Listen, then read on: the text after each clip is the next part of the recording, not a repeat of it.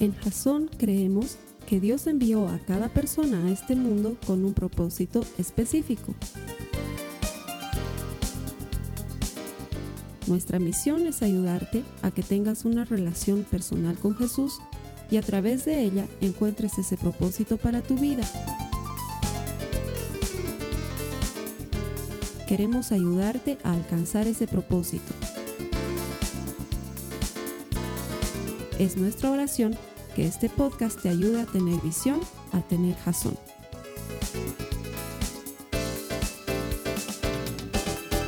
Gracias por conectarte. Bienvenido a los servicios que Jason pone a tu disposición todas las semanas en el Internet, motivados por ayudarte a desarrollar una relación personal con Jesucristo. Porque estamos convencidos de que todo el que encuentra a Dios encuentra vida. Nuestro deseo, nuestra oración detrás de este servicio es que encuentres la vida abundante que el Señor Jesús tiene para ti. No estás conectado por casualidad. El Señor persigue algo especial con el mensaje de hoy. Te pido que te quedes hasta el final. Lo que Él tiene para ti seguro que va a traer paz y bendición a tu vida. Bienvenido. A los hermanos que me ayudan a predicar todas las semanas, a la gente que está en el Internet, les agradezco su amor por el Señor, su fidelidad, Él siempre recompensa a los que le buscan. Así que no me gusta hacerlo, pero en este caso necesito hacerlo. Por favor, dile al hermano que está a tu lado, el Señor siempre recompensa a los que le buscan. Díselo, bienvenido, Él te va a recompensar. Gracias por estar aquí, gracias por buscarlo. Y es que tú no sabes esto. Cuando estamos filmando este video en Bolivia, estamos en un feriado largo. Venimos desde jueves feriado, viernes feriado, sábado. Entonces la gente se ha desbandado, pero yo quisiera mostrarte, hay gente en la iglesia, gente fiel que viene a escuchar la palabra de Dios y que pudiendo hacer otras cosas o estar comiendo una deliciosa salteñita, unas empanadas que te invito a que conozcas cuando vengas a Bolivia, o estar haciendo otras cosas, decidieron venir a la iglesia. Así que el Señor les premie, hermanos, que el Señor les bendiga. Estás viendo un nuevo fondo porque estamos estrenando casa con Jason, nos hemos trasladado y estamos trabajando en el proyecto de lo que el Señor ha puesto en nuestros corazones para nuestra sala de reuniones. Espero que esto no te signifique una incomodidad. No queríamos dejar de compartir la palabra de Dios contigo como todas las semanas, así que lo vamos a comenzar a hacer. Estamos en medio de una serie que se llama Stand Up. No sé si te acuerdas de esa serie. Esta serie Stand Up lo que pretende es mostrarnos cómo es que Jesús presentaba sus parábolas a la gente en su época. Jesús hablaba en parábolas. Dice la Biblia que de hecho nunca enseñaba si no era en parábolas. Estas parábolas eran historias, cosas que Jesús contaba con el fin de eh, mover a su audiencia a cuestionarse. Las parábolas no son respuestas a nuestras interrogantes de la vida. Por el contrario, las parábolas más bien son cuestionantes. Cosas con las que Jesús te pregunta cosas para ver qué piensas tú al respecto, cómo te sientes al respecto o con qué te sientes identificado. ¿Por qué? Porque Jesús entiende que nos cuesta mucho escuchar, que no somos buenos escuchando, que no prestamos la atención suficiente cuando se trata de escuchar. De hecho, la marca registrada de los mensajes de Jesús, la firma que le ponía a toda parábola que él compartía, está en Mateo 13, verso 9. Si me acompañas, por favor, en las notas de la prédica. Mateo 13, verso 9, él dice, el que tenga oídos para oír, que escuche y entienda. En otras palabras, porque ¿qué quiere decir con eso Jesús? Nada, te está diciendo, usad sus orejitas. ¿Sí? Hazlas funcionar. Entender lo que te estoy diciendo, te estoy comunicando algo, entenderlo, no seas duro para entenderlo. Y es que muchas veces, si no todas, Jesús nos va a incomodar con lo que nos dice. Va a remover allá adentro. Va a hablar de cosas que nos van a hacer sentir incómodos en miras de transformarnos cada vez más en esa nueva criatura que Él quiere que nosotros seamos a partir de recibirlo como Señor. La primera semana veíamos la parábola de las cien ovejas, ¿te acuerdas? La oveja perdida. Y Jesús nos enseñaba con esto que el reino consiste no en echar fuera a la gente, sino más bien en que todos somos bienvenidos. Que tú y yo somos esa oveja perdida por la cual Él está dispuesto a dejar a las que están bien con tal de traernos de regreso a casa. Él quiere traernos de regreso a Él. El mayor anhelo de Dios es vivir Él en ti y tú en Él, tener comunión. Eso es lo que más quiere. Lo quería desde el principio, lo sigue queriendo ahora y como Él es Dios, nadie se lo quitará. Él lo logrará finalmente. Y tú y yo somos la prueba inicial. Él ya vive en tu corazón. Somos el cumplimiento de su anhelo. Y la segunda semana veíamos, nos preguntábamos por qué la maleza crece en medio de la buena tierra, la buena planta y la buena semilla. ¿Por qué Dios permite que haya mal en el mundo? ¿Por qué permite que haya ese envidioso que se anda fijando en que si te vestiste, que si no te vestiste, que si te peinaste, que si no te peinaste? ¿Por qué permite que haya esa tipeja que se mete entre tú y tu marido? ¿Por qué permite que haya esa persona que te amarga todos los días con sus críticas, con sus juicios? ¿Por qué permite esas cosas? Y Jesús nos decía que por un tiempo hay que dejar crecer la maleza con la buena planta. ¿Por qué? Porque no la distingues en un principio. Y Él quiere que todos nos salvemos. Él quiere que esa persona que te hace la vida imposible también tenga una oportunidad de conocer a Cristo y se transforme porque tenemos que reconocerlo. Tú y yo fuimos maleza en algún momento. Tú y yo le hemos sido de tropiezo a alguien más en algún momento. Él quiere que todos se salven. Entonces, ¿por qué le pasa cosas malas a la gente buena? No, no, no. Una sola cosa mala le pasó una sola vez a una sola persona buena.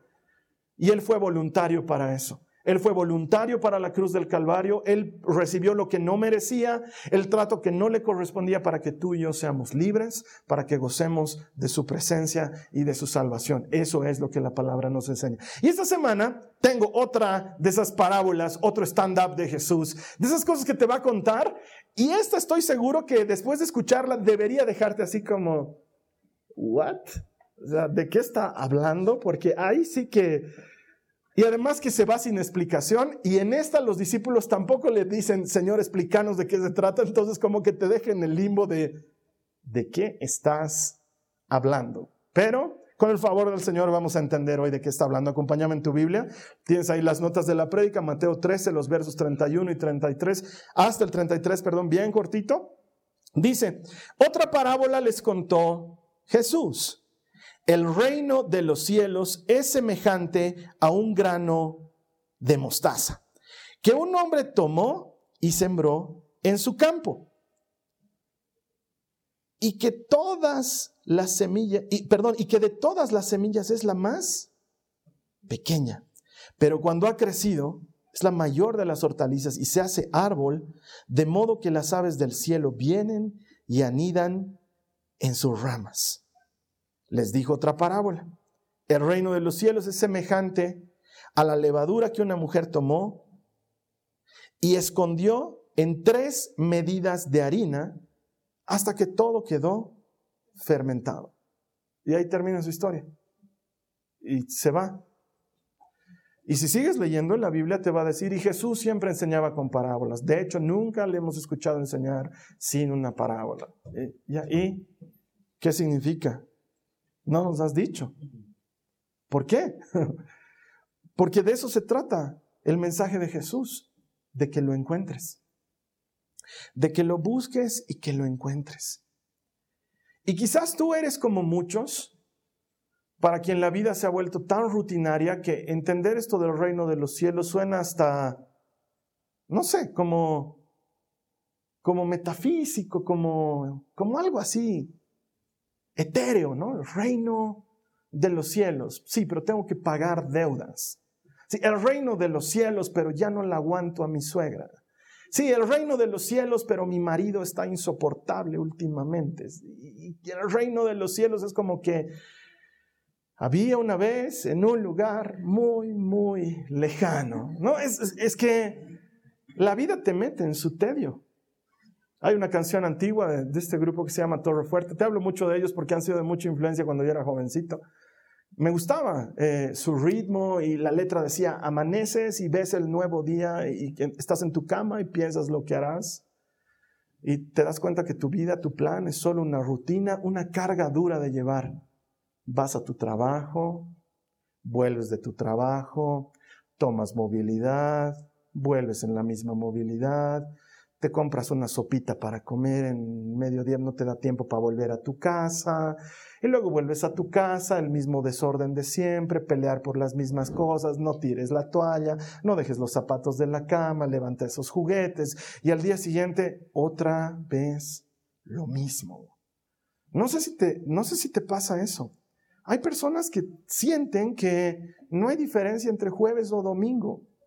¿Qué más da si todos los días hago lo mismo? Si todos los días mi rutina es tediosa y agotadora, si todos los días estoy metido en lo mismo, entonces reino de los cielos es como que queda muy lejos de mí porque estoy metido en una bola de nieve que solo se hace más grande, pero no cambia.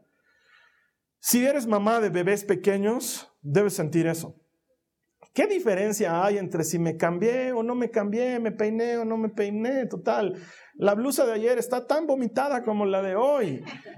Es que da lo mismo. Llega un momento en que tu vida es tan rutinaria que pierde ese gusto, esa sazón que la vida debería tener.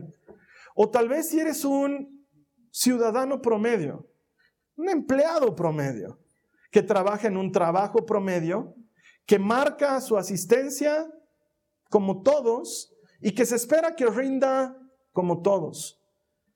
Y tu vida se ha vuelto eso, una sucesión de eventos tan iguales el uno al otro, que si es jueves o domingo, no hay diferencia.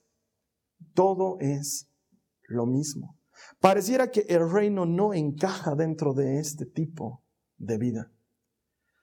Y cuando lo ves a escala mundial, es la razón por la cual la gente sufre. Por eso se enamoran de su peor es nada. El primero que les toca la puerta, bienvenido, porque al que viene a mí no le echo fuera. Es que no hay emoción en la vida, ya no hay conquista, ya no hay romance, ya la vida pierde su gusto. Cuando despiertas en la mañana, despiertas emocionado y motivado por lo que el día tiene para ti, o despiertas con esa sensación de ah, un día más. Y la Biblia dice, este es el día que hizo el Señor. Este día que estás vivo, Él lo hizo.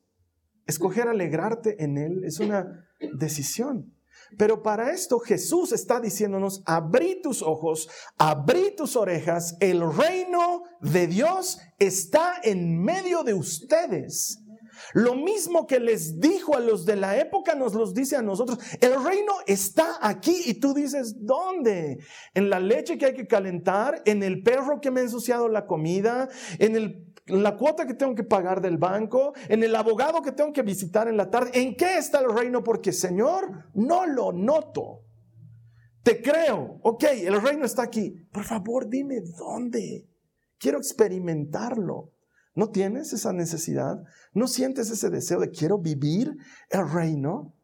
Y Jesús es claro. Él no te diría el reino está aquí si no estuviera aquí. Él no te mentiría. El reino está en medio nuestro. El problema es que quizás no lo estamos buscando en el lugar correcto, no lo estamos mirando bien. Mira lo que dice Isaías 43 en el verso 19. Dice, pues estoy a punto de hacer algo nuevo. Y esta parte ayúdame a leerla.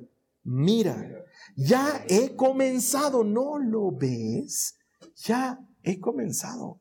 ¿No lo ves? El reino está en medio de ustedes. El reino ya está aquí. El tema es verlo. Y yo soy pésimo buscando. Pucha que soy malo buscando. O sea, si alguna vez has visto esas publicaciones de cómo era mamá en los 80, eso de, y si yo lo encuentro, ¿qué te hago? Lo he escuchado pues mil veces de mi mamá porque yo, por alguna razón, no puedo ver las cosas delante de mis ojos. Así, estoy buscando mi chamarra roja, está ahí colgada y la hago a un lado para buscar. Digo, ¿dónde es? No sé por qué tengo ese... Y lo sigo teniendo hasta hoy. La Carly lo ha vuelto viral porque se ha burlado de mí públicamente en Facebook diciendo algo. Era una bromita así de cuando tu marido y tus hijos buscan algo y no encontrábamos y ella me lo posteó a mí. Y todo el mundo se empezó a hacer la burla burla y yo, pero es que soy pésimo. Soy pésimo para buscar, es que soy malísimo. Estoy buscando algo y no lo encuentro.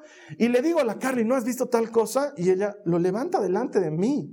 Yo no puedo creer que se me pasa. Es por, alguna razón, mi cerebro lo photoshopea con el ambiente. No lo veo.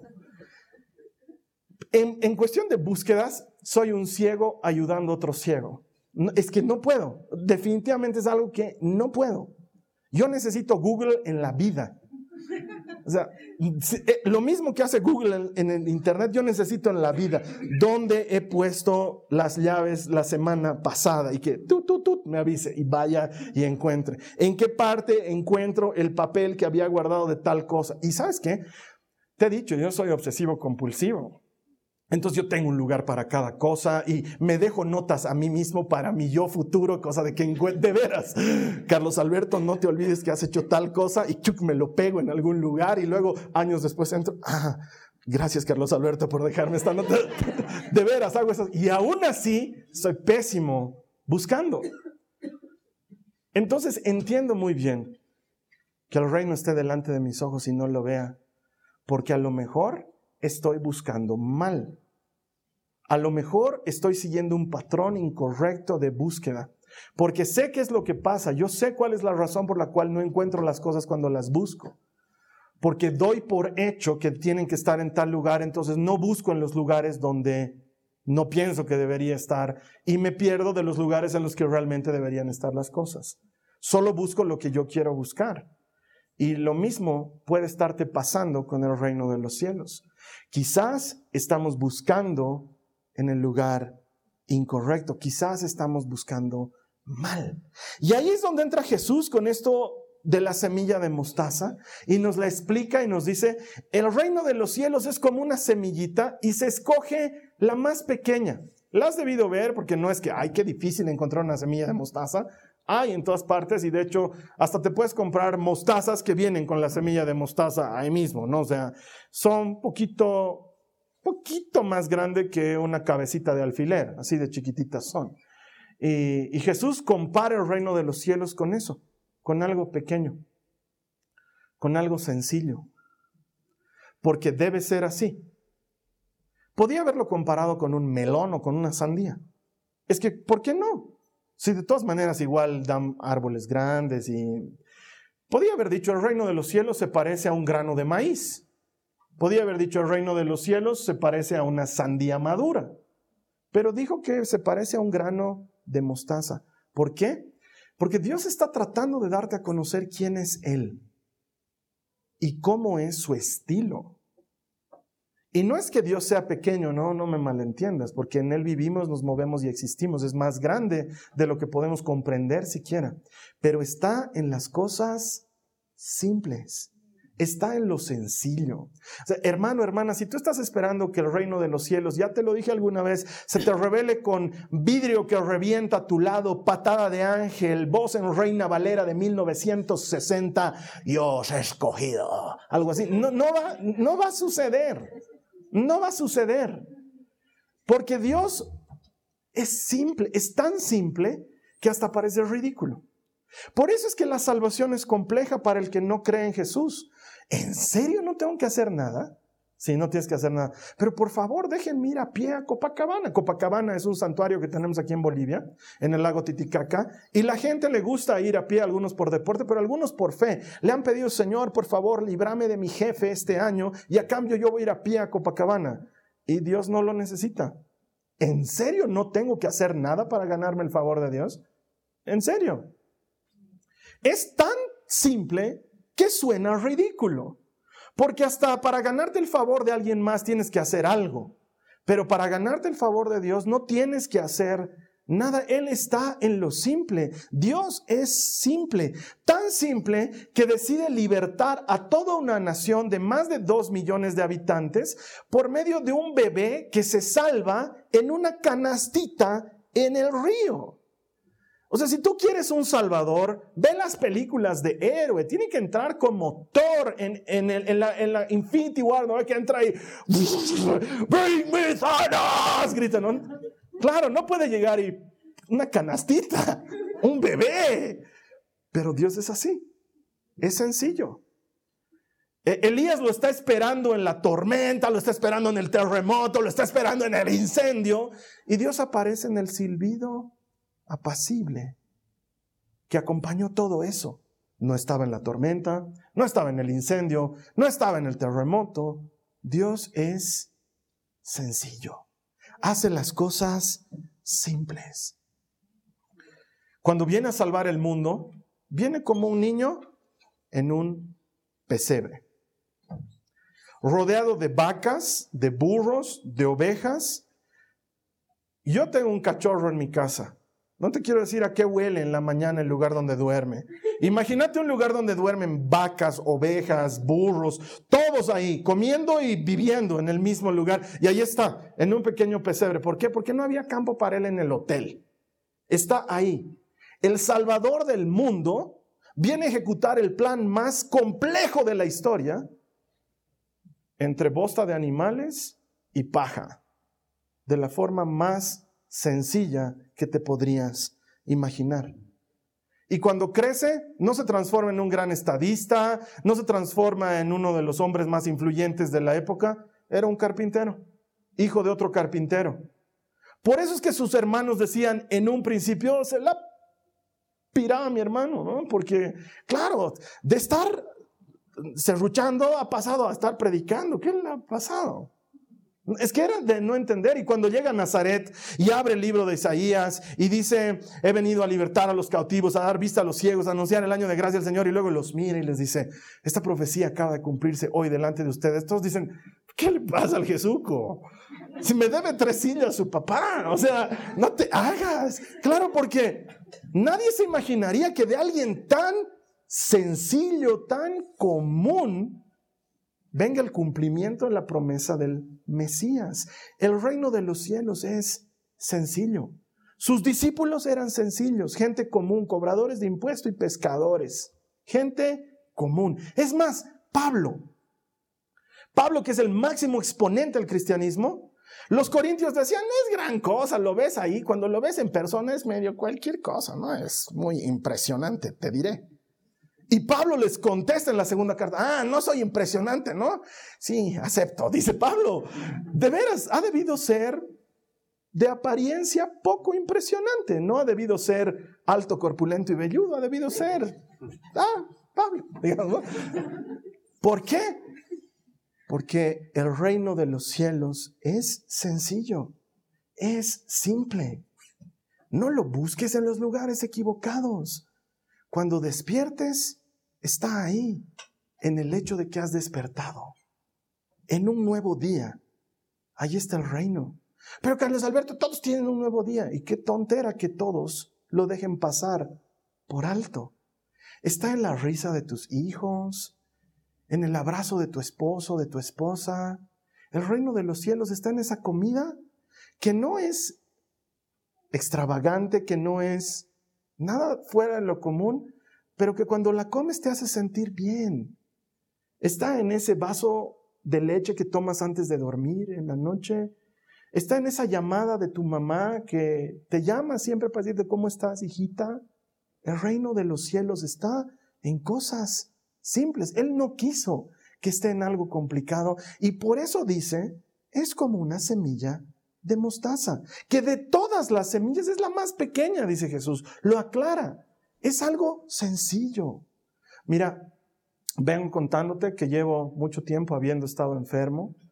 Eh, gracias al Señor estoy mucho mejor los últimos meses.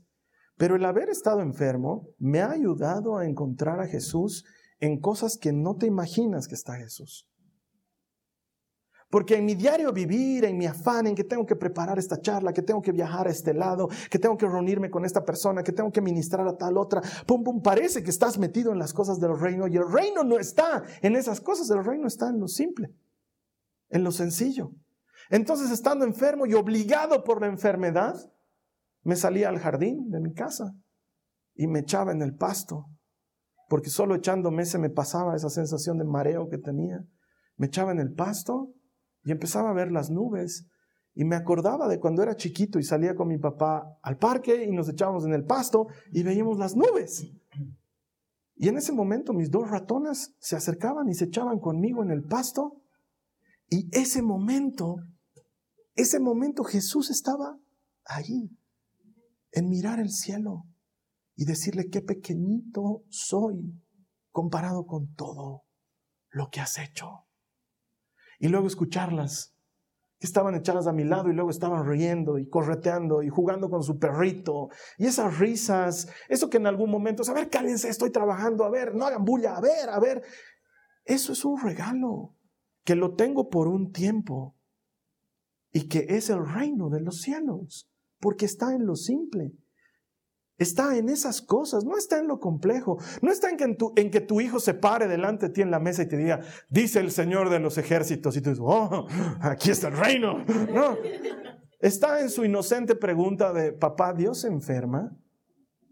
El reino está ahí porque tú puedes comunicarle el reino. Y está en la mano de mi esposa mientras camino y me siento miserable porque estoy enfermo. Te he contado. Estamos caminando, paseando, tomando aire. ¿Qué sientes? Me dice, bronca. Le digo, ¿por qué? Porque me siento como un ancianito. He tenido que salir a pasear para sentirme bien, pudiendo ser eso de sano.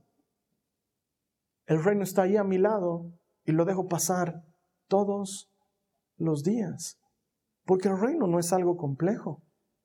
El reino es la presencia de Dios. ¿Dónde sientes su presencia? ¿Tiene que haber un culto de adoración para que sientas su presencia? ¿O puedes sentirlo en esa voz amiga al otro lado del teléfono que te dice, ¿cómo estás hoy? He estado orando por ti. Y entender que el reino es eso, sencillo. He encontrado el reino en cosas que no te imaginas. En llamarla a mi mamá y escuchar su voz y que me hable sus cosas.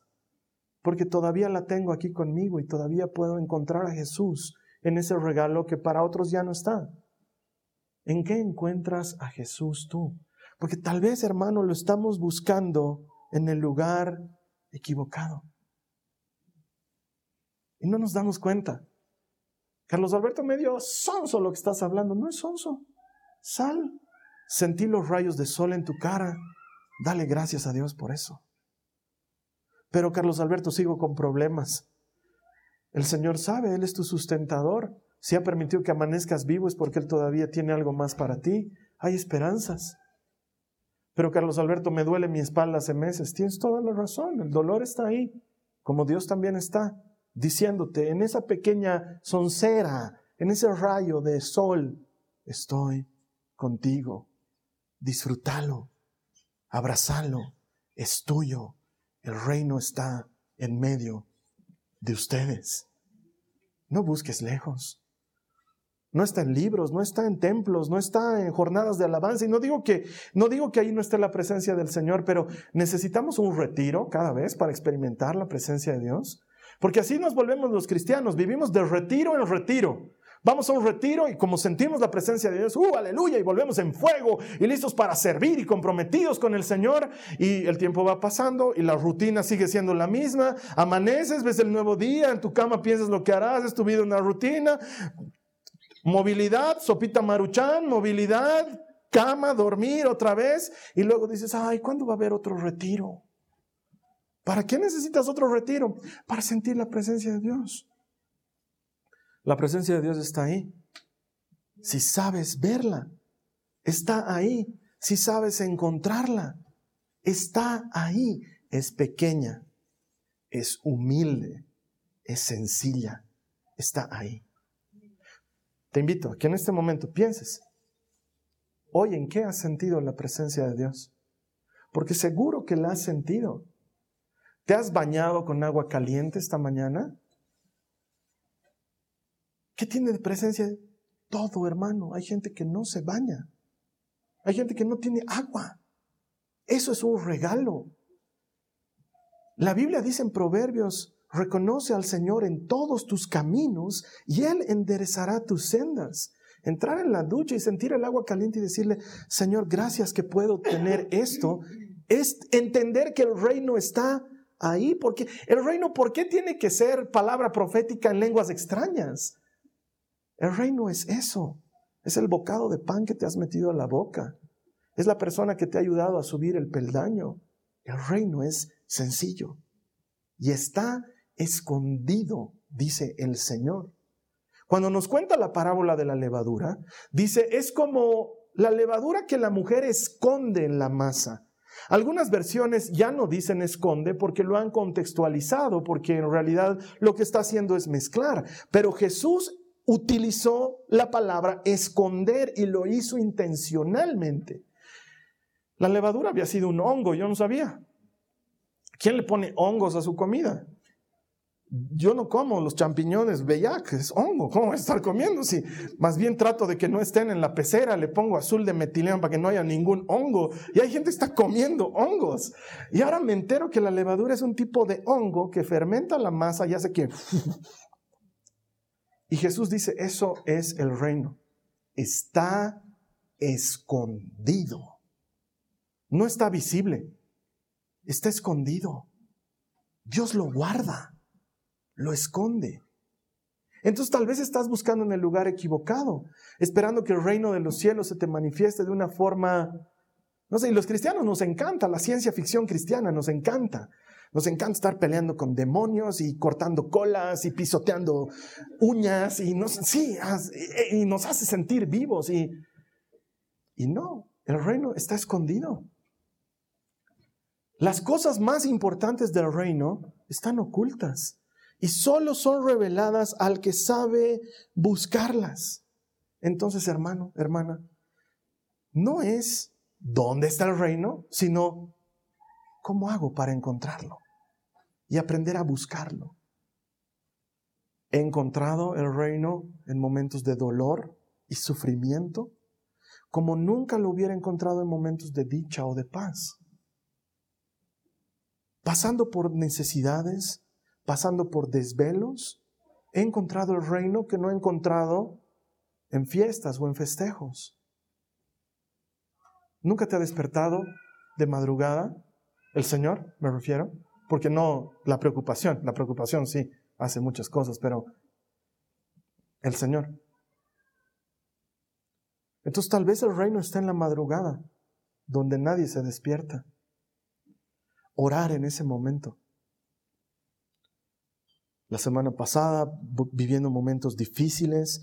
Sentía como, le decía a mi esposa, siento como que el enemigo, en lo, en lo, que me estoy parando, ¡pum!, me da otro golpe y me hace caer. Y me estoy parando y ¡pum!, no termino de pararme y ya estoy en el piso de nuevo. Entonces, ¿sabes qué voy a hacer? Le decía a mi esposa.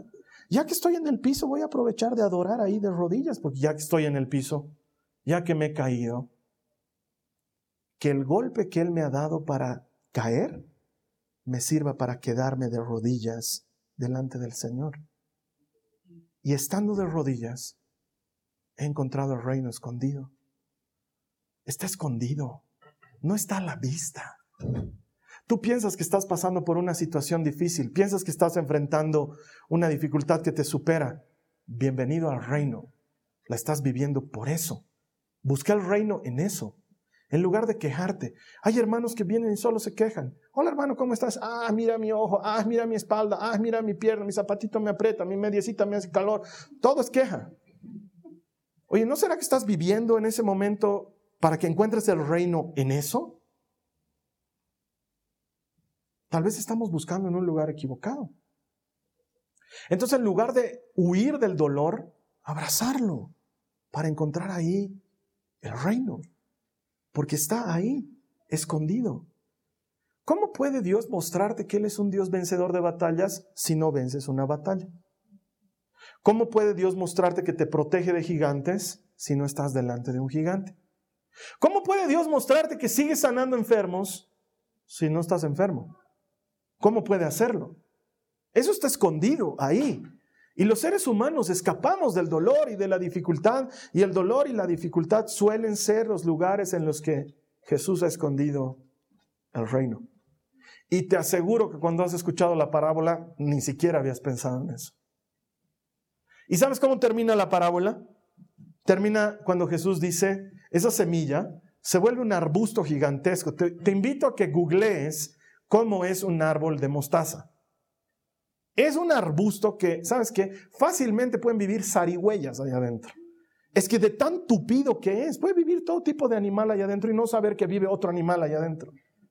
Es increíble. Y cuando, cuando la levadura fermenta la masa, se vuelve pues una cosa extraordinaria. De un pedacito de masa que has hecho, se vuelve una cosa enorme que sirve para muchos.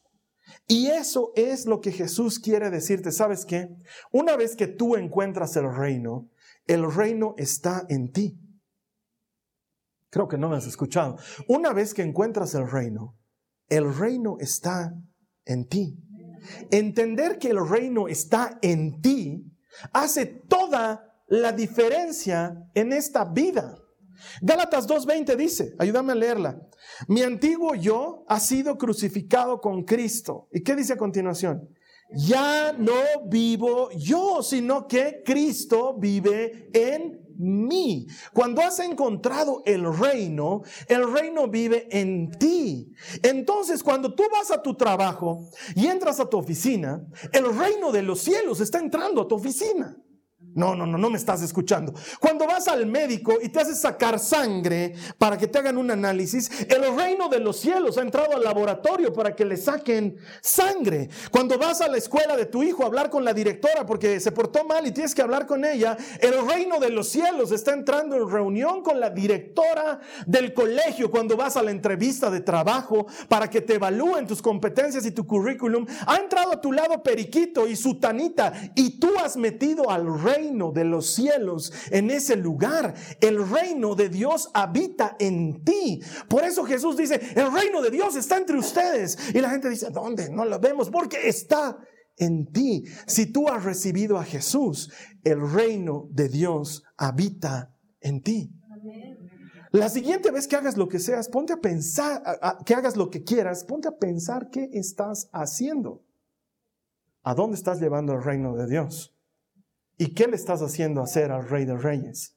Porque Él habita en ti. Y eso tiene mucho poder. Y me daría mucha pena que su silencio signifique que no están entendiendo nada de lo que estoy diciendo.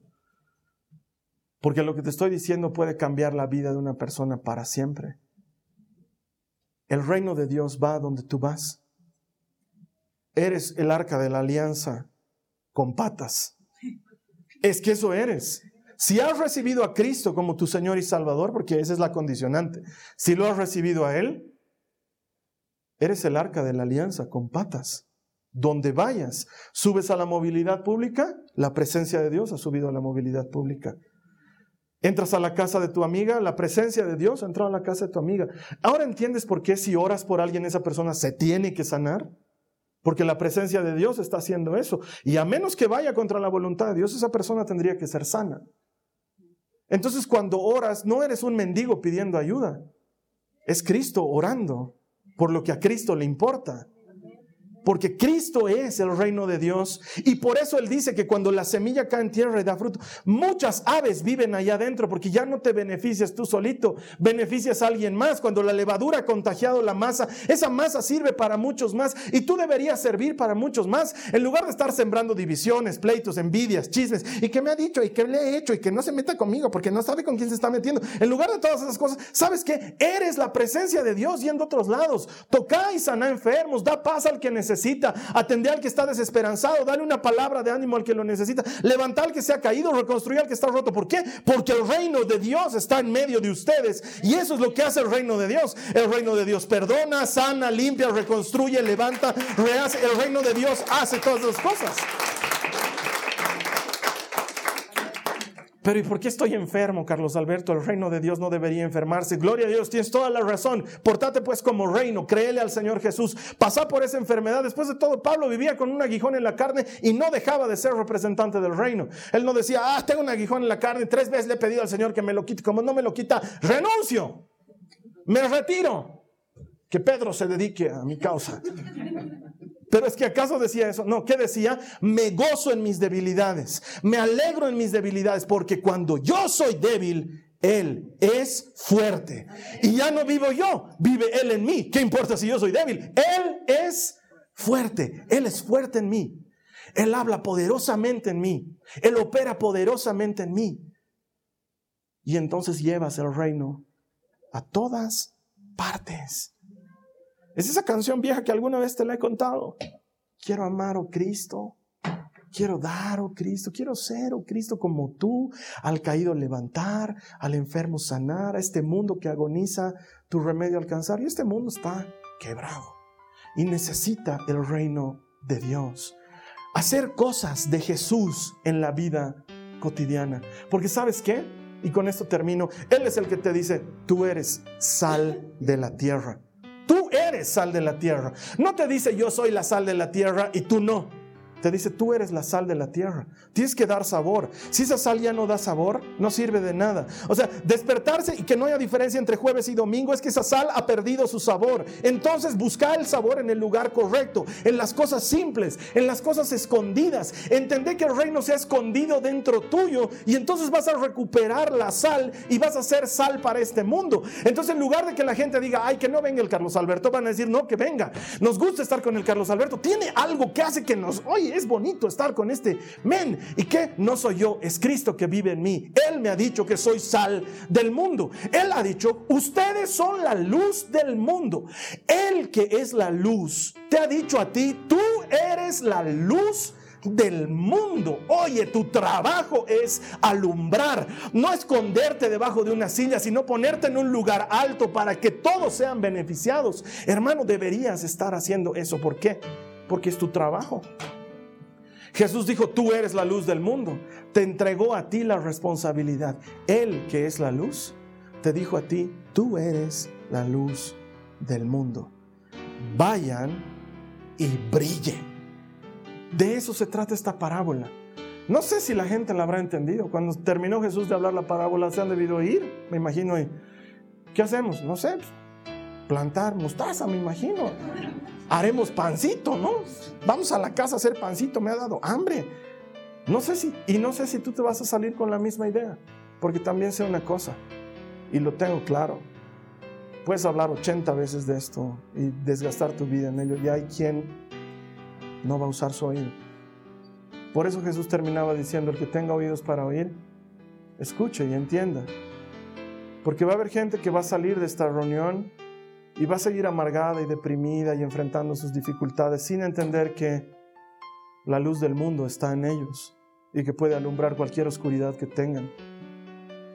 Y vamos a seguir teniendo cristianos tristes, apáticos, cuando los cristianos deberíamos ser la gente más feliz del mundo, porque donde vayas, el reino de Dios va contigo. Vamos a cerrar nuestros ojos, vamos a orar. Te invito a que cierres tus ojos ahí y ores conmigo. No sé dónde has estado buscando el reino de Dios. No me malentiendas. Yo también soy cristiano y creo que la presencia de Dios se mueve en las reuniones cristianas y en la música y en, todas esas cosas, pero el reino está en las cosas simples. Entonces la pregunta es, ¿dónde vas a empezar a buscar el reino desde ahora? Y a eso quiero llevarte en la oración. ¿Y a quién les vas a transmitir el reino? que tú vas a encontrar. Cierra tus ojos, vamos a decirle al Señor, repite conmigo esta oración. Señor Jesús, te doy muchas gracias por haber muerto por mí en la cruz del Calvario. Creo que tu sacrificio está completo.